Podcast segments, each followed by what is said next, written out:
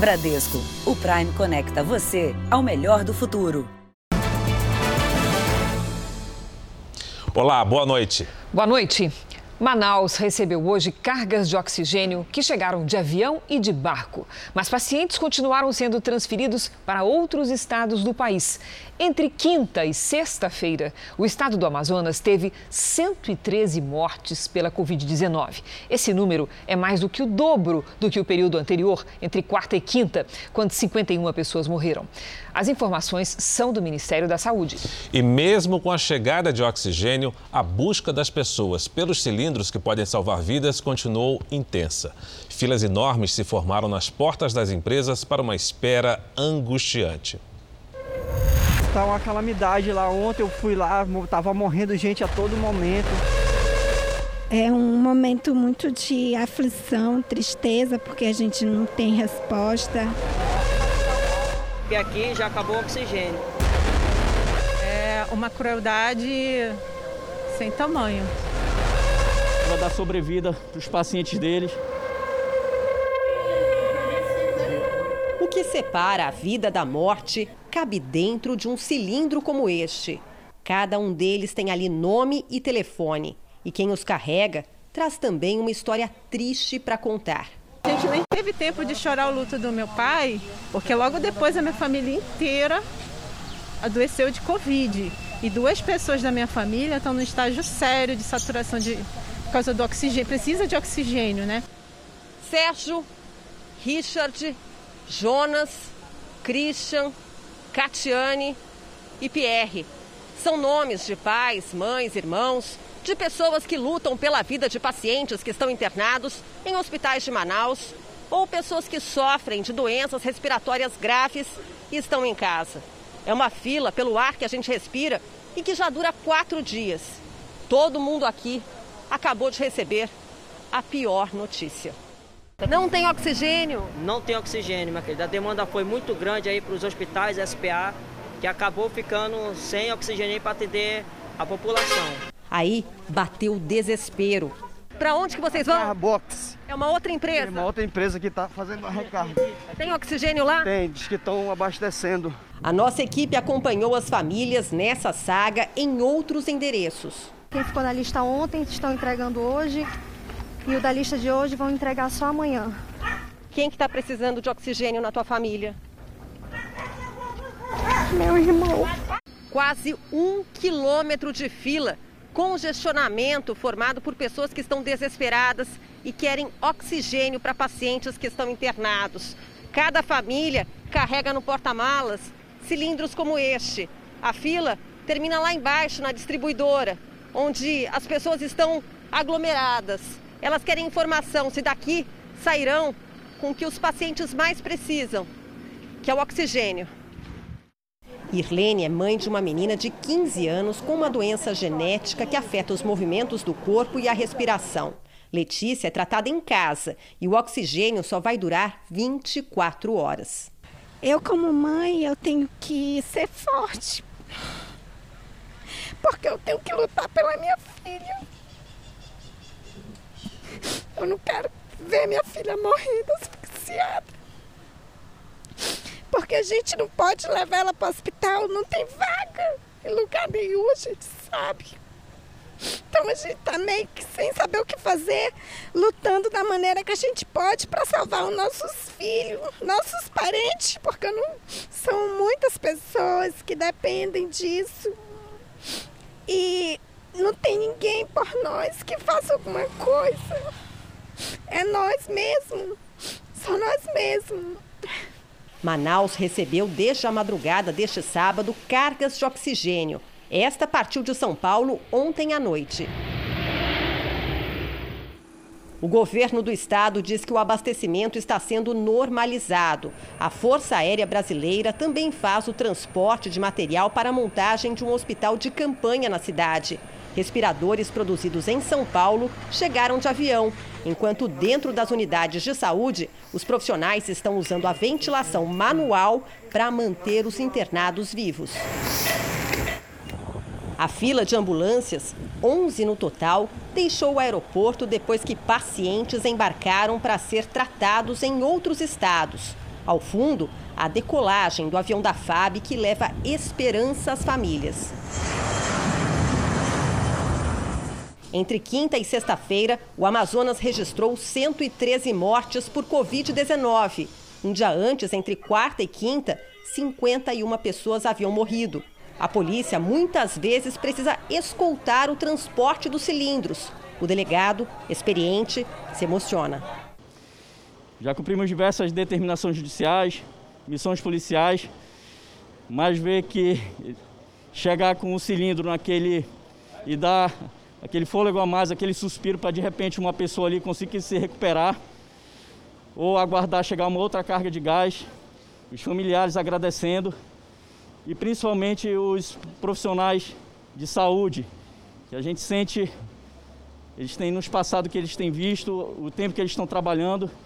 E eles vibram quando a gente chega com, com esse oxigênio, porque vai dar sobrevida para os pacientes deles. É de esperança que está vivendo agora a família do Carlos. Debaixo de sol, assim como tanta gente, eles se protegem com sombrinhas e se expõem ao risco da contaminação para salvar a tia de 74 anos. Quanto tempo o senhor vai ficar aqui para conseguir o oxigênio da tia Romilda? Ah, eu acho que não tem, tem tempo não. A gente chegou aqui, a gente está disposto a só sair daqui com isso. Veja agora outros destaques do dia. Avião que ia buscar vacinas na Índia leva oxigênio a Manaus. Depois do Reino Unido, agora a Itália suspende voos do Brasil. Anvisa decide amanhã sobre o uso emergencial de vacinas. Quatro pessoas morrem em batida de barcos em Angra dos Reis. E na série especial sobre a novela Gênesis, os costumes dos tempos bíblicos que persistem até hoje.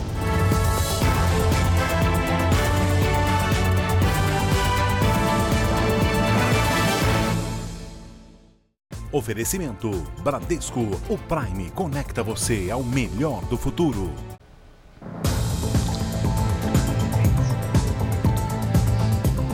Vamos agora voltar a Manaus ao vivo com a repórter Ingrid Gribel, que está na porta do maior hospital do Amazonas. Ingrid, boa noite. Como está a situação neste momento da questão do abastecimento de oxigênio hospitalar? Quais são as suas informações?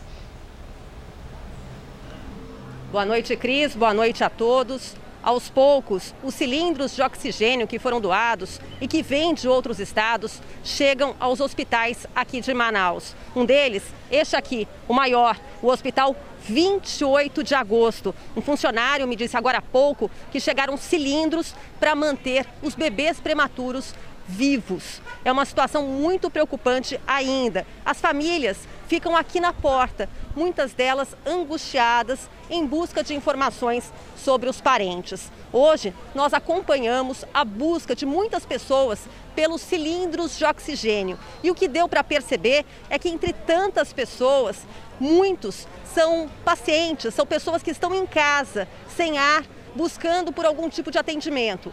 E, na maioria das vezes, é a falta de leito, a falta de atendimento. Ao menos 95% dos hospitais, dos leitos aqui no estado, estão ocupados neste momento. Há uma preocupação muito grande também com o serviço de pronto atendimento. Não há leitos de UTI, mas os pacientes passam por uma triagem e deveriam receber oxigênio. E há falta, nesse momento, desses cilindros. Cris e Fara.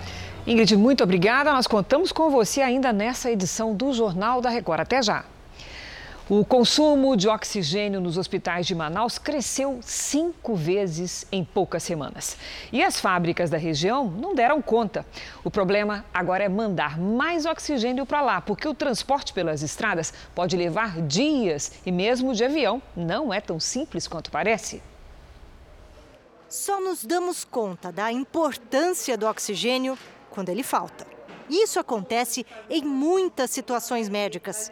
A Covid-19 sobrecarregou essa necessidade porque ataca os pulmões, que precisam de uma carga extra de ar. Então, ele precisa de oxigênio a mais para tentar manter no sangue a mesma quantidade, dado que o pulmão está trabalhando com uma menor capacidade. Fábricas como essa em Jundiaí, interior de São Paulo, extraem oxigênio atmosférico num processo bem complexo. Primeiro, o ar é filtrado, depois, comprimido e resfriado. Passa ainda por secadores que retiram a umidade. Daí, o oxigênio circula por torres de resfriamento a temperaturas abaixo dos 180 graus negativos. Isso para que o gás se transforme em líquido. E depois ele é transferido para caminhões e, e abastecido os tanques nos hospitais ou nas indústrias, ou então ele é bombeado em alta pressão para cilindros. A maneira mais eficiente de transportar oxigênio é na forma líquida, em carretas como aquelas ali, porque o líquido tem menos volume que o gasoso. Cada carreta dessa equivale a 2 mil cilindros grandes de gás. O problema é que, por via terrestre, essas carretas demorariam duas semanas para chegar a Manaus e haveria perda de produto. Por avião é mais rápido, só que só dá para levar cilindros de gás e em pequenas quantidades por viagem. Transportar líquido daqui até lá, o nível de perda é grandíssimo, porque o caminhão vai balançando, vai aumentando a pressão do tanque e vai perdendo produto. Por avião, cada cilindro 100 kg, mas vai pesar 2 kg, 3 kg do gás, então você está transportando ferro. Então por isso é que é difícil e a capacidade do avião é limitada pelo peso. Há um mês, a fábrica abriu turno extra e trabalha 24 horas por dia. Em caráter de emergência, preparou hoje 800 cilindros para enviar para Manaus. São doações de empresas para dar um fôlego ao Amazonas. É uma grande ajuda mas ainda é pouco. A demanda por oxigênio por lá cresceu quase cinco vezes nas últimas semanas. Estes cilindros vão dar para seis horas de ar. Por isso, a fábrica também está enviando um tanque para transporte fluvial. Outras remessas já chegaram por barco, de Belém. Se faltar oxigênio, não há vida. Não existe horas, não existe dias de espera para quem precisa de oxigênio suplementar. 20 pacientes de Manaus com Covid-19 são esperados em Goiânia, mas ainda não se sabe quando eles vão chegar por causa da complexidade do transporte. Outros oito estados e o Distrito Federal também têm leitos reservados para receber os pacientes vindos da capital do Amazonas. Mais 11 pacientes foram transferidos de Manaus. Dessa vez, o avião da Força Aérea Brasileira teve como destino São Luís, no Maranhão. Os pacientes foram internados no hospital universitário da cidade. Agora, já são 32 pessoas levadas do Amazonas para outros estados brasileiros. Além de São Luís, Teresina, capital do Piauí, também já recebeu pacientes. A previsão inicial do governo do Amazonas é transferir 235 pacientes em estado de saúde moderado para outras capitais. Goiânia é uma delas. Aqui nós temos usina no estado de Goiás de oxigênio e em alguns hospitais nossos, como o Hugo, é, o hospital lá de Tupiara também, nós temos usina própria. Aqui em Goiânia são esperados 20 pacientes que vão ficar numa ala isolada do hospital universitário da cidade. Ainda não se sabe quando eles vão chegar. Por causa da complexidade do transporte, a prioridade são as cidades mais próximas de Manaus. Eles estão fazendo esses voos mais curtos, tipo ali São Luís, Teresina, mas à medida que estiver pronto a gente será avisado e aí o esquema, o, a, a organização em si está toda preparada para receber esses pacientes aqui. E o Jornal da Record traz agora os números de hoje da pandemia. Segundo o Ministério da Saúde, o país tem 8 milhões 455 mil casos de Covid-19. São 209.296 mortos. Foram 1.050 registros de mortes nas últimas 24 horas. Também entre ontem e hoje, 27.400 pessoas se recuperaram. No total, já são 7 milhões 388 mil pacientes curados e 856.979 seguem em acompanhamento. A diretoria da Anvisa se reúne neste domingo, a partir das 10 da manhã, para analisar os pedidos de uso emergencial das vacinas Coronavac e de Oxford. Então vamos a Brasília conversar com o repórter Yuri Escar, que vai explicar para a gente como é que vai ser essa tão esperada reunião amanhã. Yuri, boa noite para você. Boa noite, Fara. Boa noite a todos. A reunião vai ser por videoconferência e pode durar até cinco horas. Amanhã é o penúltimo dia da análise. A Fiocruz e o Instituto Butantan já entregaram toda a documentação. Participam do encontro cinco diretores e o presidente da Anvisa, Antônio Barra. Eles vão analisar os pareceres feitos pelas áreas técnicas sobre os pontos de vista de eficácia, segurança, boas práticas de fabricação e eventos adversos. A decisão é por maioria simples, bastam três votos contra ou a favor. Toda a reunião pode ser acompanhada ao vivo pela internet. Em São Paulo, o secretário de Saúde afirmou que o Estado está pronto para começar a vacinação assim que a Anvisa aprovar o uso emergencial da Coronavac. Cris, Fara. Vamos aguardar. Obrigado pelas informações, Yuri. Com o atraso na liberação das vacinas da Índia, o avião que estaria hoje em Mumbai para receber as doses acabou voando para Manaus, onde ele foi levar oxigênio. Só esta semana, a aeronave viajou quase 7 mil quilômetros. Na quinta, o avião partiu do aeroporto de Viracopos, no interior de São Paulo, com destino ao Recife. O plano era voar no dia seguinte para Mumbai, mas com um atraso na importação da vacina de Oxford, o avião retornou a Campinas. E nesta tarde, atendendo a um pedido do Ministério da Saúde, decolou para Manaus, levando 40 cilindros de oxigênio. O material desembarcou no início da noite na capital do Amazonas e vai ajudar a conter o colapso na saúde do estado. E por falar em Índia, o país começou hoje um dos maiores, uma das maiores campanhas de vacinação do mundo contra a Covid-19. 300 milhões de indianos devem ser vacinados até agosto deste ano. No mais de 3 mil postos de vacinação, os primeiros da fila são profissionais da linha de frente de combate ao coronavírus, como os de saúde, saneamento e segurança. Depois, virão pessoas com mais de 50 anos ou aquelas consideradas do grupo de risco. A Índia é um dos maiores fabricantes de vacina contra a Covid-19 do mundo e o segundo país com o maior número de casos, só perdendo para os Estados Unidos. Daqui a pouquinho, nessa edição, nós retomamos o tema do coronavírus. Centenas de ciclistas do Rio de Janeiro fizeram um protesto pela redução do número de vítimas de acidentes de trânsito na cidade. A manifestação aconteceu na orla do Recreio dos Bandeirantes, zona oeste da capital fluminense. Os ciclistas protestaram pela morte de Cláudio Leite da Silva, de 57 anos, atropelado por um motorista embriagado na última segunda-feira, e pelos outros ciclistas e pedestres que perderam a vida no trânsito do Rio. Pouca gente sabe, né, Cris? Mas omissão de socorro é crime. Pode dar cadeia, inclusive para a pessoa que apenas presenciou a situação. São Paulo lidera essa triste estatística. A cada oito horas acontece um caso de omissão de socorro no estado. O acidente foi no caminho para o trabalho. Lucilene pilotava a moto quando foi atropelada por um carro em alta velocidade e só descobriu como foi parar no hospital dias depois. A pessoa que bateu em mim foi embora, não prestou nenhum socorro. Aí, como estava um movimento tão muito grande de carro, pessoas viram o acidente, viram a caída e chamaram a, a polícia rodoviária. O que aconteceu com a Lucilene é cada vez mais comum nas ruas da maior cidade do país. A punição para uma simples omissão pode chegar até seis meses de cadeia. O problema é que a falta ou o atraso no socorro podem levar uma vítima à morte. Se omitir na hora de prestar socorro a uma pessoa ferida ou em perigo, não é só falta de coragem. Segundo a lei, isso é crime. O estado de São Paulo registra um caso de omissão de socorro a cada oito horas. Dados obtidos pelo Jornal da Record por meio da Lei de Acesso à Informação mostram que 85% deles estão relacionados com acidentes de trânsito. No dia 8 de novembro do ano passado, a cicloativista Marina Arcote foi atropelada por um motorista que fugiu do local do crime. Marina foi socorrida por pessoas que passavam pelo local, mas não resistiu. O motorista José Maria da Costa Júnior só foi indiciado mais de um mês depois do acidente. Os outros dois ocupantes do carro também vão responder por omissão de socorro, já que viram o atropelamento mas não ajudaram a vítima. A omissão de socorro comum, ela pode ser praticada por qualquer pessoa. Então, por mim, por você, por, pelo seu colega. É, inclusive, se você vê um acidente de trânsito, você tem o dever de socorrer caso você seja a pessoa que esteja ali próxima, não tenha mais nenhuma possibilidade.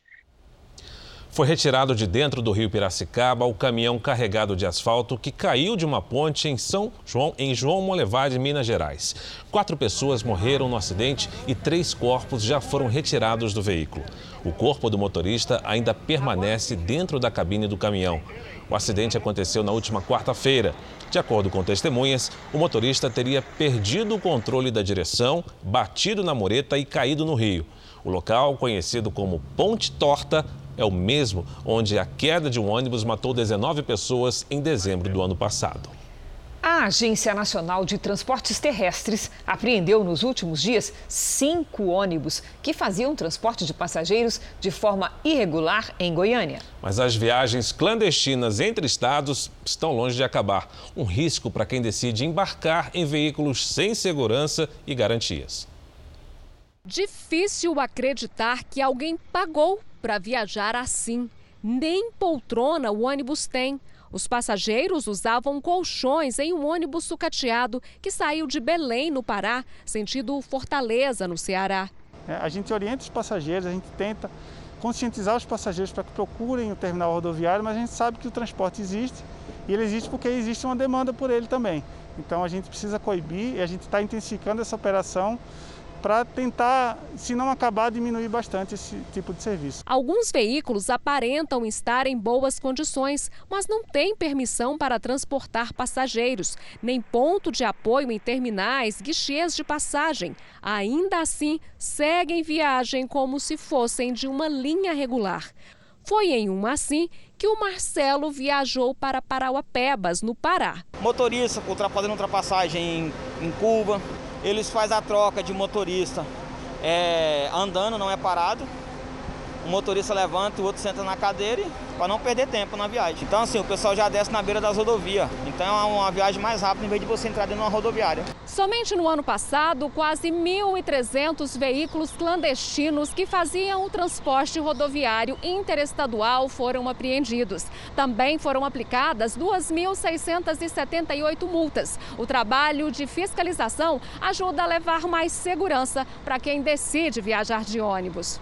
O Edivan viaja com frequência de Goiânia para Minas Gerais com a família e diz que sempre recusou a passagem mais barata. Optou pela segurança. Eu prefiro andar mais seguro, né? não, não tenho coragem de pôr minha família dentro de um ônibus desse.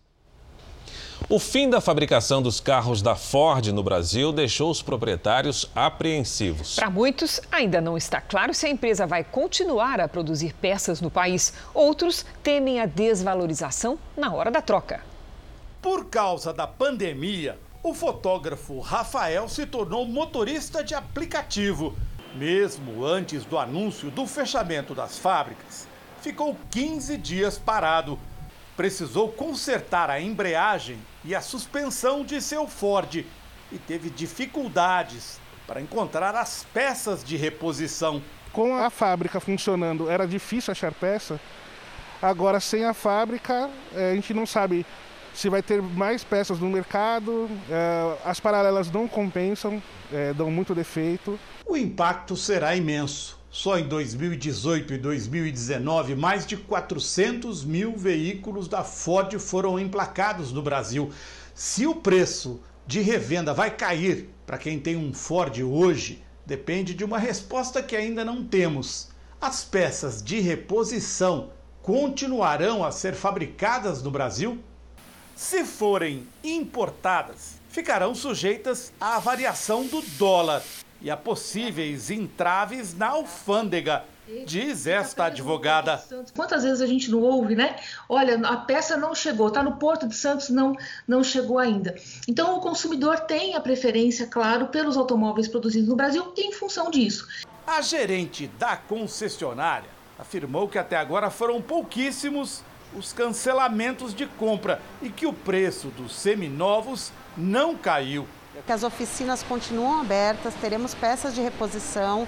A Ford, como disse, não sai do Brasil, ela só muda o portfólio dela para um, para um portfólio que é sucesso global. Quem está num consórcio para comprar um carro da Ford pode mudar para um veículo de outra marca.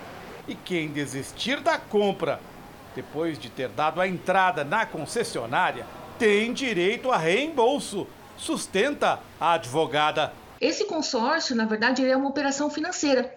E sendo uma operação financeira, me parece que o consumidor fica completamente liberado para fazer de fato uma contratação com outro automóvel, desde que seja naquela faixa que foi combinada né, com o consorciado.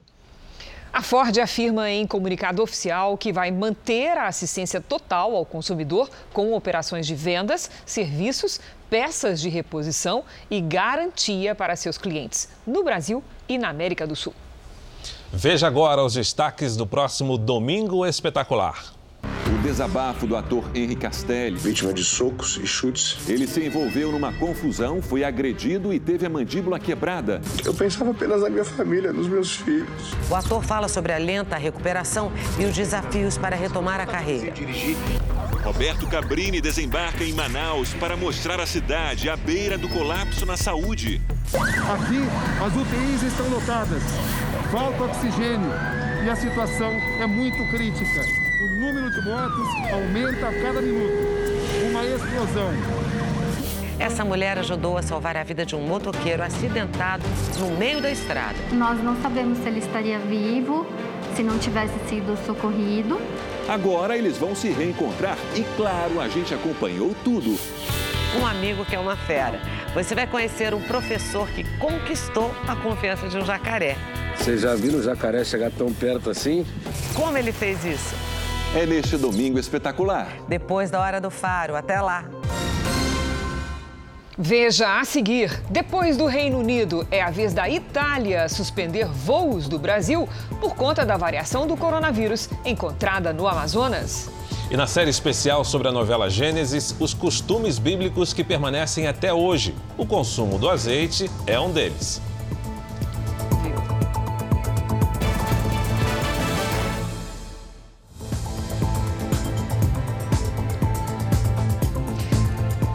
Instituto Butantan ainda não respondeu ao Ministério da Saúde se vai entregar a totalidade das vacinas da Coronavac ao governo federal, como exigido pelo Ministério da Saúde. O governo de São Paulo quer que as vacinas destinadas ao uso no estado já fiquem à disposição da Secretaria de Saúde. Sem contar com 2 milhões de doses da Índia, que ainda não definiu uma data para mandar as vacinas ao Brasil, o Ministério da Saúde quer que toda a produção da Coronavac, ou seja, 6 milhões de doses armazenadas no Instituto Butantan, em São Paulo, sejam enviadas ao governo federal. Mas o governo paulista resiste em entregar todos os lotes da vacina. O Butantan argumenta que as doses destinadas a São Paulo deveriam permanecer no estado, o que, segundo o Instituto, é comum nas campanhas nacionais de vacinação. O Ministério da Saúde respondeu que todas as vacinas terão que ser enviadas, porque a responsabilidade do Plano Nacional de Vacinação é do governo federal. Se aprovadas as vacinas, a previsão é que somente uma parte do grupo prioritário, que soma quase 15 milhões de pessoas e é formado por trabalhadores da saúde, idosos acima de 75 anos, além dos que vivem em asilos, índios e ribeirinhos, seja imunizada nesta primeira fase. A vacina do Butantan exige duas doses com intervalos de 21 dias. Ou seja, 6 milhões de doses do Butantan só conseguiriam vacinar 3 milhões de pessoas. Já os 2 milhões da vacina de Oxford também precisam de duas doses, mas com intervalo maior, de três meses. Outra vacina que pode ser liberada no Brasil em breve é a russa Sputnik V, imunizante que está sendo produzido pelo laboratório União Química, em parceria com o Fundo Russo de Investimento. Na sexta-feira, o grupo farmacêutico pediu à Anvisa autorização para o uso emergencial de 10 milhões de doses no Brasil. Segundo o laboratório, as doses estariam prontas até o final de março. O governo de São Paulo informou ter recebido o novo ofício do Ministério da Saúde e que avalia o documento. E nesta quarta-feira, 20 de janeiro, estreia o novo programa do Geraldo Luiz aqui na Record TV. Vai se chamar a noite é nossa. E logo de cara, o Geraldo visita a casa de um dos maiores humoristas do Brasil, o Renato Aragão, o Didi, que completou 86 anos esta semana. Vamos dar uma olhadinha como é que foi a conversa? Ou da poltrona. Renato Aragão exclusivo. Na semana em que completa 86 anos, o trapalhão mais querido do Brasil recebe Geraldo Luiz na mansão onde mora no Rio de Janeiro. Aqui é meu cantinho. Tá brincando, Renata? Tudo Aqui. é inédito. Em entrevista reveladora, o eterno Didi falou da família. Não tem nem 10% do meu pai. Dos desafios enfrentados ao longo dos 60 anos de carreira. Enfrentar tudo de cara, sem, sem reclamar de nada. A parceria com Dedé, Mussum e Zacarias. No programa que fez o Brasil parar diante da TV por 30 anos. Juntos para sempre. O país inteiro tem um pedacinho desse homem. Imagens raras do começo da carreira ainda na Record TV. Doeu pra burro, né? Não, doeu pra mim, você não sentiu nada. Descubra quem é o famoso cantor que fez parte da primeira formação de Os Trapalhões. Trabalhou comigo muito tempo, os meninos chega choravam. Tudo isso na estreia do A Noite é Nossa, com Geraldo Luiz, que chega também. Segura. Com uma trupe pra lá de divertida. E com os repórteres Fabiola Gadelha, Célia Pinho e o lendário Rodolfo. Música que tem nome de gente. Corrida, volta desgramada. E ainda o novo fenômeno da música brasileira. O cantor Thierry, que é um dos maiores artistas do país, com sucessos gravados por nomes como Ivete Sangalo, Gustavo Lima e Marília Mendonça. Tô evitando os lugares pra não te ver. E as surpresas que aguardam pelo cantor ao vivo no palco. É nesta quarta, na estreia do A Noite é Nossa, aqui na Record TV. Aguarde e confie. Vai estrear muito bem o Geraldo Luiz, né? Você vai ver a seguir: acidente com lancha causa quatro mortes em Angra dos Reis, no Rio de Janeiro. E na série especial sobre a novela Gênesis, como a Bíblia e suas histórias atuam como fonte de inspiração na escolha dos nomes dos brasileiros.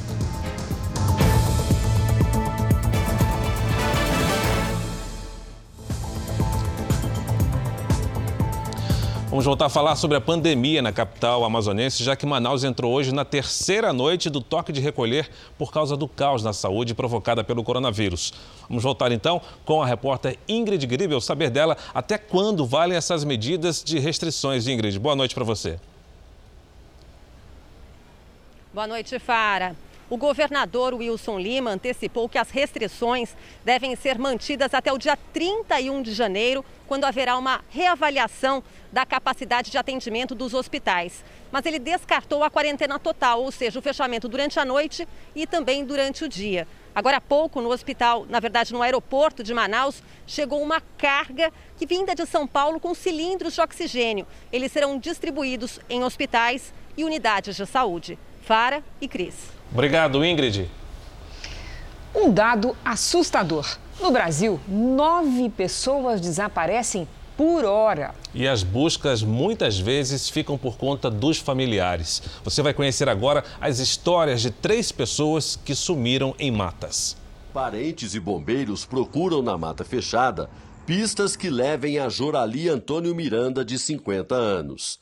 Ele fugiu do hospital público onde se tratava de alcoolismo. Todo ano, cerca de 80 mil pessoas desaparecem no Brasil, o que leva a uma média de nove desaparecimentos por hora.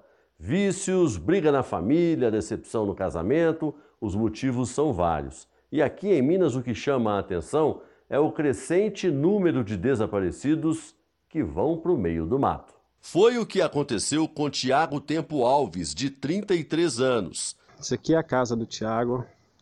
Ele saiu desse portão aí, desceu essa rua e foi em direção àquela mata lá, tá vendo? Há quase um mês, os irmãos tentam encontrar alguma pista dele no Parque Estadual do Rola Moça, o terceiro maior em área urbana do Brasil. Especialistas recomendam que a família procure ajuda diante dos primeiros sinais de possibilidade de desaparecimento. Os sinais, os sintomas de depressão, né? as falas de forma depressiva. Esta é a última imagem de seu Antônio Moia, 87 anos. Segundo os parentes, ele teria se estressado de tanto ficar em casa durante a pandemia e também decidiu sumir mata dentro. E a gente não consegue uma, uma, uma pista boa que leve a ele. Outro dado que preocupa: o Brasil é um dos países em que mais pessoas morrem pela ação da polícia. Mesmo em um ano marcado pela pandemia, esses números cresceram em relação a 2019.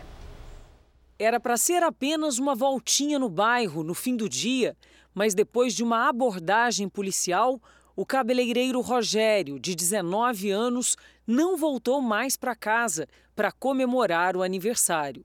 O crime aconteceu nessa rua, na zona sul de São Paulo, no dia 9 de agosto do ano passado, por volta das 5h50 da tarde, quando o jovem foi abordado por policiais da Rocan. O rapaz diminui a velocidade da moto até parar quando um dos policiais atira, sem perguntar nada. Eu queria que, que a justiça fosse feita, que ele fosse preso e pagasse pelo erro, o maior erro da vida dele que ele cometeu. O caso do Rogério é um trauma único para essa mãe da Zona Sul de São Paulo e mais um num grupo crescente, o de jovens mortos por policiais. É o que mostra o relatório mundial dos direitos humanos, que avaliou dados, estatísticas e depoimentos em mais de 100 países do mundo, inclusive no Brasil. O relatório mostra que as mortes por policiais no Brasil cresceram 6% no primeiro semestre do ano passado, comparado com o mesmo período de 2019. E em todo o ano de 2019 foram 6.357 mortes. Em quase 80% dos casos, as vítimas eram negras. O que o Brasil precisa é defender a lei e as pessoas que violam a lei devem ser punidas. É, porque se você não faz isso, vai continuar o, o crime, seja ele cometido por por grupos e facções criminosas ou também por policiais. Em Belo Horizonte, moradores se perguntam como vai ser a próxima tempestade. Hoje foi dia de arrumar parte dos estragos causados pela última delas. Sábado dedicado à limpeza do rastro de destruição que a enxurrada deixou. Esta é a Avenida Tereza Cristina, na região oeste de Belo Horizonte. Quando chove forte, o ribeirão canalizado transborda e invade casas. Aí não há nada que segure essa água. É de tudo, dentro de casa também. Fico indignado porque entrando e saindo fica a mesma coisa, né? Em pouco tempo a água subiu e a avenida desapareceu carros foram arrastados. Este caminhão parece até brinquedo, sendo levado pela correnteza. A força da água foi tão grande que arrancou placas de asfalto. Hoje, funcionários da prefeitura tiveram muito trabalho para limpar e reconstruir a avenida mais uma vez. Essa é a terceira vez que a enchente invade a casa de Edinardo. De novo esse ano, ó. Tristeza, ó. É um problema que parece que você está enxugando o chão com a torneira aberta, né? Então a gente tem que pensar em soluções a longo prazo, não soluções paliativas. Até quando vai ficar consertando o asfalto da enchente, né? A chuva forte também provocou estragos em outras regiões de Belo Horizonte. Inclusive, acordei com a água. Aí eu arrumei uma força para abrir a porta, subi na, na janela e fiquei pedindo socorro. Em contagem, na região metropolitana, o vento também provocou destelhamentos. Caiu em cima de mim e do meu filho, eu comecei a puxar ele para fora e saí correndo desesperada para poder esconder da chuva. Quatro mulheres morreram em um grave acidente envolvendo duas lanchas em Angra dos Reis, na Costa Verde do Rio de Janeiro. Três delas da mesma família. O passeio de duas famílias foi interrompido de maneira trágica. A colisão foi tão forte que destruiu as lanchas e assustou turistas e moradores que aproveitavam o sábado em outras embarcações. Deus do céu, coitado. Uma mancha de óleo se espalhou pelo mar. Olha isso. Pegou fogo mesmo lá. Pegou fogo lá, o motor ligado lá. lá. O acidente aconteceu próximo das ilhas Itaiangá e Calaca, na costa de Angra dos Reis, região da Costa Verde do Rio de Janeiro, uma área conhecida pelos frequentes passeios turísticos no mar. Quatro pessoas morreram, três da mesma família. Uma menina de 11 anos, a mãe e a avó. A quarta vítima era uma amiga da família. Equipes da Marinha e dos Bombeiros se dirigiram para o local e iniciaram buscas. Outras quatro pessoas ficaram feridas no acidente. Três delas foram atendidas por socorristas no local. A outra vítima precisou ser levada para o hospital. Em nota, a Marinha disse que abriu um inquérito administrativo para apurar as causas do acidente. E voltamos a falar da Covid-19 com uma notícia de agora há pouco. A Anvisa informa que os documentos sobre a vacina Sputnik, que compõem um pedido de uso emergencial feito pela União Química, foram devolvidos ao laboratório por não apresentarem requisitos mínimos para submissão e análise. Só lembrando, amanhã a Anvisa se reúne para decidir sobre duas vacinas: a de Oxford, sob responsabilidade da Fiocruz, e a Coronavac, do Butantan. Brasileiros estão tendo dificuldades para entrar ou sair do Reino Unido. Isso porque o governo britânico impôs restrições aos viajantes do país desde que uma nova variante do coronavírus foi detectada no Amazonas. As malas já estavam prontas, mas o voo que sairia amanhã de São Paulo foi cancelado. E seu Joel, brasileiro que vive em Londres, agora tem pouca esperança de conseguir embarcar nos próximos dias. Eu preciso voltar, né? A minha vida está lá em Londres, meu trabalho, minha família, né? Mas eu estou bem, bem apreensivo e eu preciso realmente voltar né, o mais rápido possível. Desde sexta-feira, os voos que partem do Brasil em direção ao Reino Unido estão suspensos. O governo britânico tomou a decisão por conta das evidências de uma nova variante do coronavírus no Amazonas. A medida surpreendeu os viajantes. Sem voos diretos, muitos passageiros estão buscando alternativas com escalas em outras cidades europeias. Mesmo assim, brasileiros que vivem no Reino Unido temem ser barrados na chegada ao país. Fiz o meu teste, só que o resultado sai em três dias. E quando eu chegar, o resultado não vai estar mais válido, então eu vou ter que refazer o exame e mudar o voo.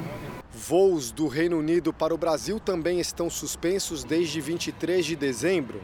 Milhares de brasileiros que estão na capital britânica convivem com mudanças de planos dia após dia e não sabem quando vão embarcar.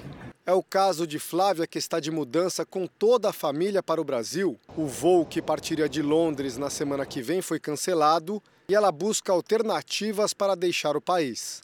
E a cada dia que passa, mais restrições estão acontecendo em outros países. Então, eu sei que tinha escala para a Alemanha, mas agora a Alemanha já não vai mais receber passageiro do UK. A Espanha também não. Aí a gente decidiu cancelar a passagem, comprar com outra companhia aérea e sair pela França. A incerteza sobre novas restrições de deslocamento internacional incomoda quem já tem passagens compradas. Se lembra na primeira fase da Covid que o Itamaraty chegou a resgatar enviar aviões para resgatar brasileiros em várias partes do mundo. E depois do Reino Unido, agora é a Itália quem suspendeu os voos vindos do Brasil. Na véspera de um novo confinamento, a Itália segue o exemplo do Reino Unido. Pessoas que passaram pelo Brasil nos últimos 14 dias serão barradas. Quem já voltou deve entrar em contato com as autoridades locais. A medida vale até o fim do mês. E, segundo o ministro da Saúde, Roberto Esperanza, é preciso dar tempo para que os cientistas estudem melhor a variante do Amazonas.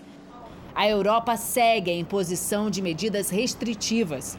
Em Viena, na Áustria, cerca de 6 mil comerciantes protestaram. Em Portugal, foi difícil não aproveitar o lindo sábado de inverno. Mas só é permitido sair de casa para ir ao mercado, à farmácia, ao médico, trabalho ou ainda para fazer exercício ao ar livre e, mesmo assim, sozinho. Esse é o cenário por quase toda a capital Lisboa. Calçadas vazias, comércio fechado, restaurante no serviço de entrega. O objetivo do governo é que esse bloqueio reduza os números do novo coronavírus aqui no país. Mas isso só deve acontecer daqui a duas semanas. Hoje, Portugal teve mais um dia de recorde no número de mortes e de novos infectados pela Covid-19. Portugal vacinou até agora cerca de 100 mil pessoas, entre idosos que vivem em asilos e profissionais de saúde.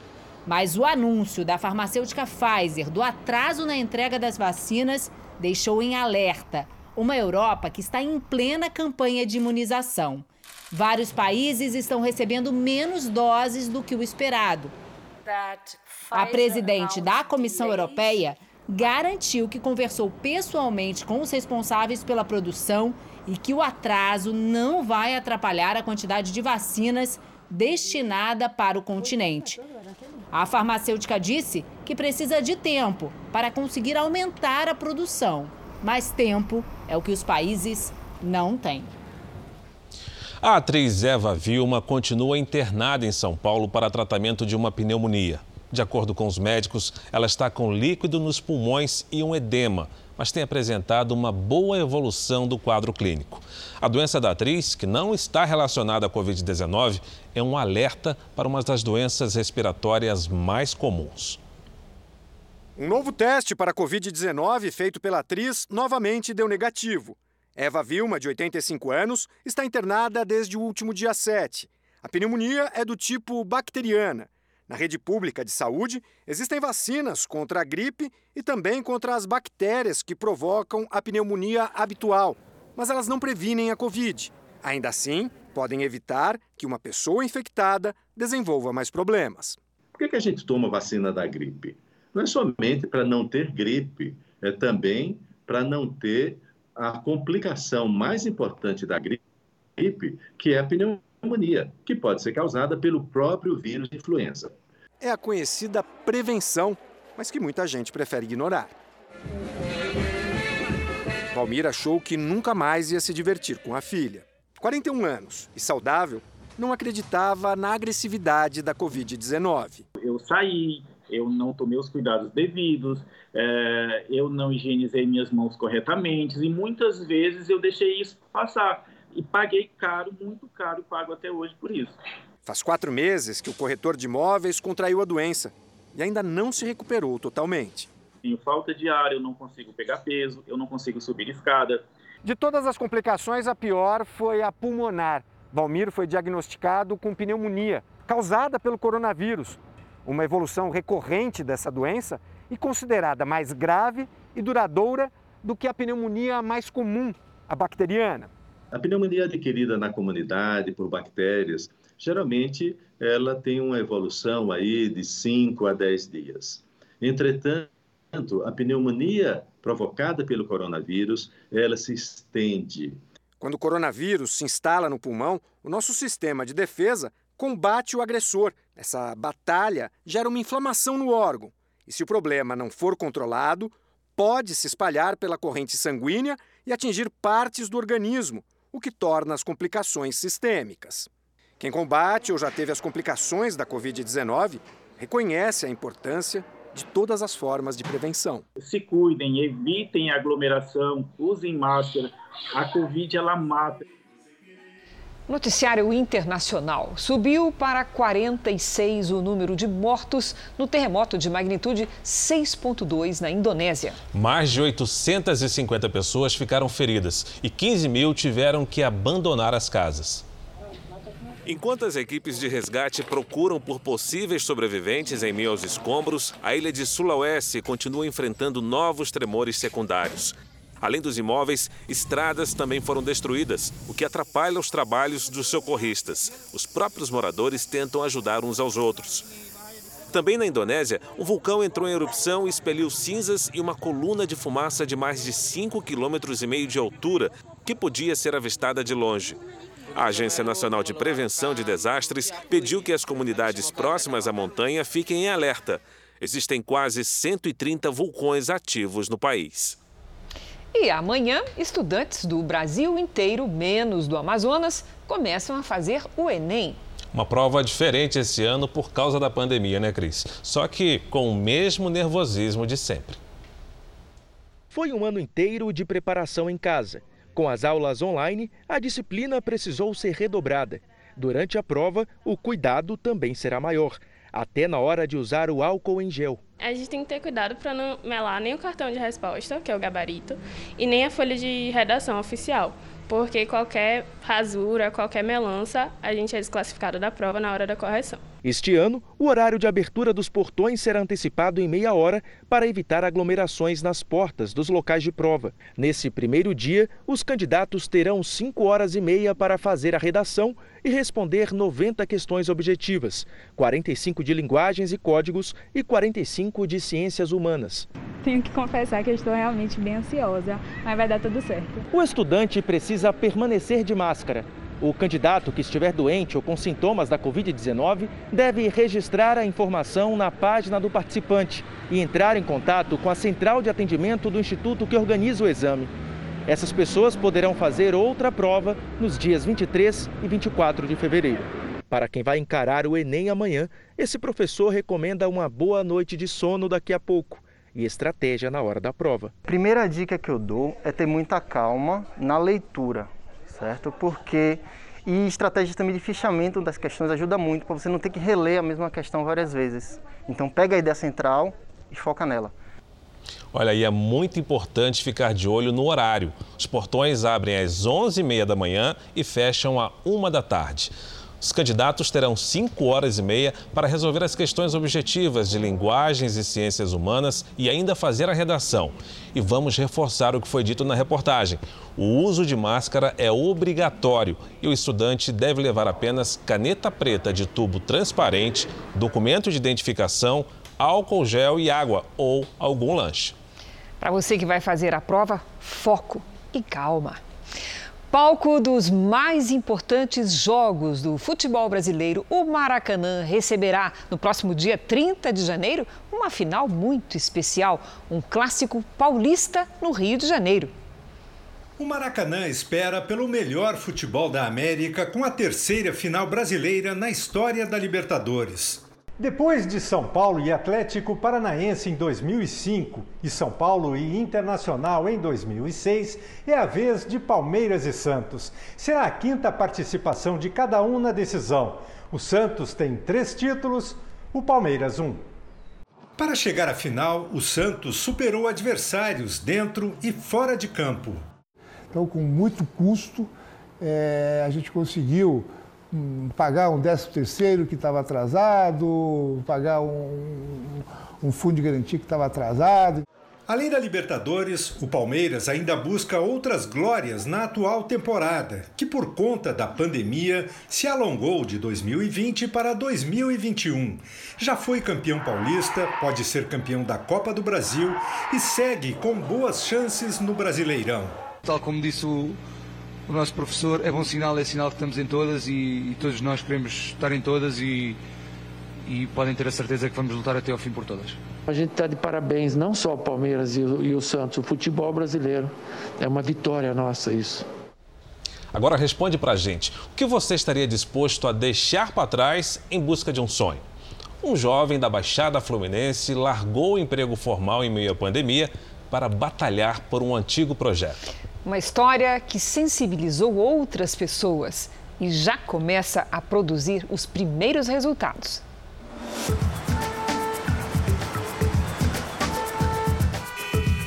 Olá, senhor. Tá, Dando bala. Tem chuva hoje? Tem chuva.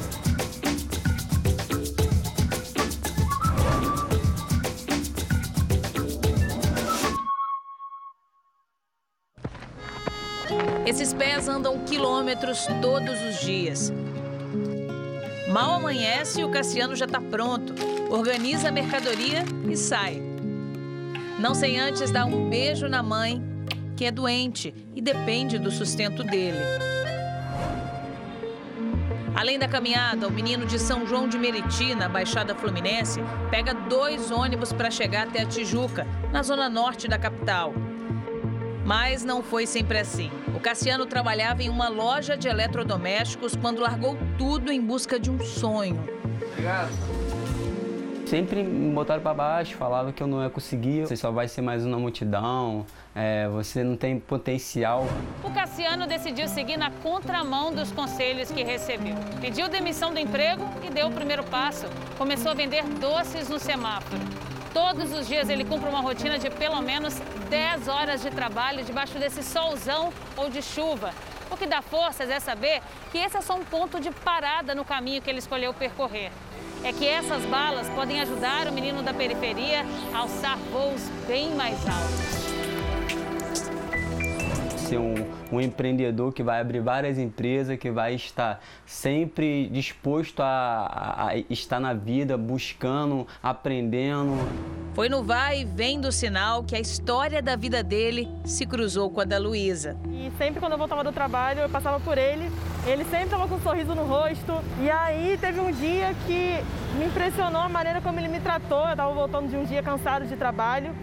E aí eu falei, cara, esse garoto não vende balas, isso ficou na minha cabeça. Aí entendi que ele tinha todo esse talento, né, de envolver as pessoas, ajudei ele nas estratégias de marketing, né, como é que eu vou abordar. Na camiseta, frase que chama a atenção, junto das balas, mensagens de motivação para ajudar a deixar o trânsito um pouco mais leve. Quer levar pelo menos a mensagem, a mensagem você aceita.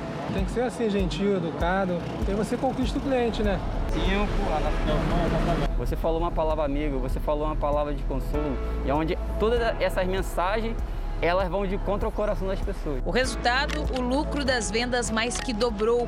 E o menino do sinal foi chamando a atenção de gente como o Alfredo, que viu que essa história só precisava mesmo de um empurrãozinho e conseguiu uma bolsa para o vendedor numa faculdade. Eu falei, cara, então vamos dar para ele as ferramentas necessárias para que ele consiga aplicar essa energia dele essa vontade dele e construir esse, esse futuro diferente.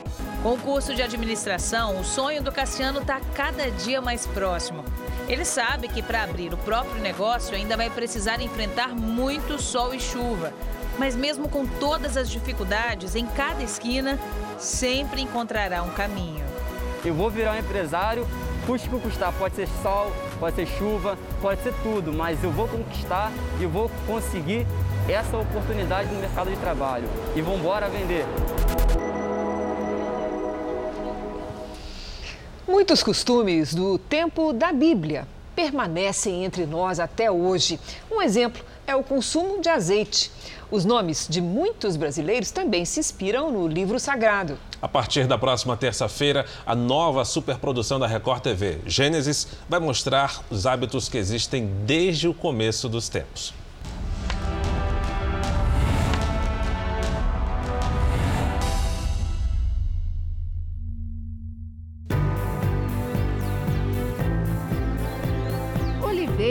Árvores de raízes profundas que brotam mesmo depois de longos períodos de estiagem ou mesmo de muita chuva. Por isso, são símbolo de perseverança e fertilidade desde os tempos bíblicos. Na Serra da Mantiqueira, em São Paulo, elas tomam toda a montanha. Estamos em uma fazenda produtora de azeite com 11 mil pés de oliveiras plantados ela tem algumas exigências. Uma delas é uma temporada de frio durante o ano para que ela possa florescer e frutificar, né? É uma planta que gosta de muita luz, de, de sol, ela aguenta bem a seca, porém ela precisa dessa temporada no inverno de um frio mais intenso para que então ela dê flores e frutos. Na última safra foram produzidos 4 mil litros de azeite de sementes que vieram da Espanha, Itália e Grécia. Após a colheita, começa todo o trabalho de poda, que é fundamental para garantir que os pés de oliva fiquem desse tamanho. Isso ajuda em todo o trabalho que é feito manualmente. É assim que as azeitonas trazidas da Europa se tornam azeites com notas do solo brasileiro. Foram as oliveiras que confirmaram a boa notícia que Noé e a família aguardavam. Depois de sete meses fechados na arca com os animais, eles precisavam de um sinal de que as águas do dilúvio tinham baixado. A cena na novela Gênesis é uma das passagens mais importantes. Uma pomba trouxe a confirmação que Noé tanto esperava: um ramo de oliveira no bico. As águas minguaram sobre a terra! Junto com o trigo e o vinho, as oliveiras representavam a riqueza da terra prometida há mais de 4 mil anos. E por aqui também chegaram para garantir o sustento de muita gente. só tinha eu de funcionário. Hoje a gente tem quase 30 funcionários na fazenda. O bairro aqui tudo valorizou muito com a chegada das oliveiras aqui. Com o tempo e novas técnicas, o azeite ganhou sabores, aromas e colorações diferentes. Para quem vive dos frutos das oliveiras, uma sensação sempre especial. O ramo de oliveira é o símbolo da paz, né? Então é exatamente isso que a gente também prega aqui, né? De a pessoa ter um momento de paz diferente, assim, e a equipe também. Ao redor dessa mesa, a paz é sempre ruidosa. Quando elas se reúnem, a casa fica em festa. Mãe e filhas são amigas e cultivam momentos de muita alegria, mas também de reflexão. Agora que o meu Senhor e eu estamos velhos. Essa é a relação, desde pequenininha, ouvindo as histórias desses grandes personagens, concentrados mais no Velho Testamento mesmo, que é onde tem grandes homens e mulheres ali enfrentando a, a, formação de um povo, enfrentando o deserto, enfrentando guerras. Então, o Velho Testamento é muito rico nesses personagens. A Rosana nunca teve muitas dúvidas na hora de escolher o nome das quatro filhas. Rebeca, Ruth, Sara e Ana comprovam uma forte tradição dos brasileiros, ter a Bíblia Sagrada como fonte de inspiração. Por que isso, Rosana? Então, cada uma das minhas filhas, eu procurei na Bíblia uma inspiração do momento em que eu estava vivendo. Então, cada nome com seu significado representava um momento da minha vida. A Rebeca, mais velha, é a que começa. Na língua original, o hebraico, significa que une, que liga. Tudo que eu aprendi, tudo que me formou, a pessoa que eu sou hoje, é, o caráter que eu tenho hoje e a fé que eu, que eu tenho hoje, graças aos ensinamentos que eu tenho da minha mãe. E veio a segunda filha, Ruth. Ruth significa é, amizade, companheira. Então, eu imaginei que o, a minha filha Ruth iria fazer uma companhia para minha filha mais velha, Rebeca. Significa amiga, fiel, e na história, na própria na Bíblia diz que a Ruth foi fiel à sua sogra, Noemi. Então, esse companheirismo, essa fidelidade. E a terceira, Sara, fecharia a família. E vai ser a caçula. Então eu escolhi Sara por ser princesa. Por muitos anos eu chamei assim de minha princesinha. Inclusive por isso que eu é, sou firme na fé hoje, por conta da história da Sara. Ela esperou por vários anos junto com Abraão e, e esperou na fé. A história que a jovem se refere será mostrada na novela Gênesis. Sara, mulher de Abraão, é um dos nomes fortes da novela. É vivida pela atriz Adriana Garamboni. Deus falou comigo, Sarai. Mas vamos voltar à família de São Paulo porque Sara não é a caçulinha. Anos depois veio a Ana. E a Ana, ela representa na Bíblia é, graça, misericórdia. Aos 12 anos, ela dá exemplo para muita gente grande. Por que, que é legal a gente ler a Bíblia? Para conhecer um pouco mais do, do passado, é, para ter um sentido, tem tanta coisa boa na Bíblia, tantas palavras que ajudam em momentos, já me ajudaram em vários momentos também. Gênesis, a nova superprodução da Record, vai passar por histórias de mulheres fortes como Sara, casada com Abraão, e Rebeca, mulher de Isaac. Eu quero passar tudo isso para o meu filho, para ele ter a mesma força, a mesma fé e garra que eu tenho baseado assim na, no meu nome, nos personagens e a força que eles tiveram lá no passado. No r7.com você confere 30 curiosidades sobre a superprodução Gênesis, que estreia na próxima terça-feira. Acesse lá.